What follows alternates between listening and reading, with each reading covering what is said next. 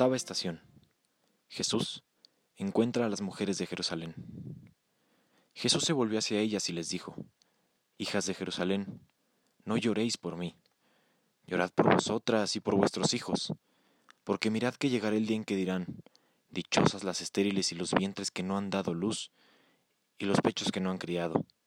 Entonces empezarán a decirles a los montes, Desplomaos sobre nosotros, y a las colinas, Sepultadnos, porque si así tratan al leño verde, ¿qué pasará con el seco?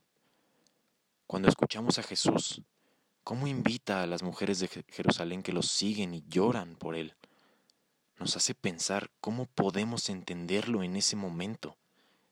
¿Acaso se tratará de una advertencia ante una piedad puramente sentimental que no llega a ser conversión y fe vivida? Si verdaderamente reflexionamos cómo Jesús se encuentra en una situación difícil y aún así ayuda a esas mujeres desconsoladas, ¿no nos gustaría a nosotros lo mismo? Si nos encontrásemos en una situación complicada, en una ocasión que verdaderamente sea un problema, una ocasión delicada. ¿No nos gustaría que alguien se ocupara de nuestros problemas tal y como lo hizo Jesús desconsolando a esas pobres mujeres? Que nos ayudaran con nuestras angustias, con nuestras necesidades, que nos apoyara de alguna manera. Y si lo hiciera, ¿realmente lo valoraríamos? A decir verdad, Cualquiera el día de hoy lo valoraría, tal vez no de la manera más atenta o de la mejor manera. Pero a día de hoy, lo más importante no es recibir, es dar recíprocamente de cómo recibimos. En realidad, ¿cuántos desastres o problemas tiene que tener el prójimo para que lo tengamos que ayudar?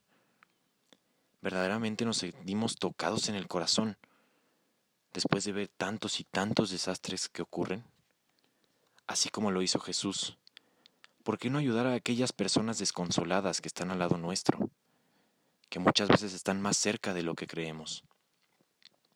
Es decir, ver un aspecto dulce, amoroso, sin descuidar lo que los demás tienen para nosotros. Pidamos a Dios verdaderamente un sentido de fe, de buenas obras, sobre todo para manifestar nuestro compromiso cristiano, para amar al prójimo tal como a nosotros mismos como lo hacía Jesús.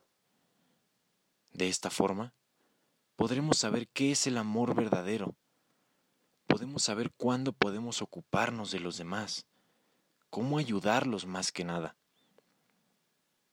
Tal como lo hizo Él, a pesar de los problemas, de la situación tan complicada que vivía en ese momento, supo darse un tiempo para ayudar a esas desconsoladas mujeres. Supo dar un consejo. Supo estar ahí para los demás, tal y como nosotros deberíamos hacerlo todos los días, verdaderamente reflexionar y estar ahí para los demás.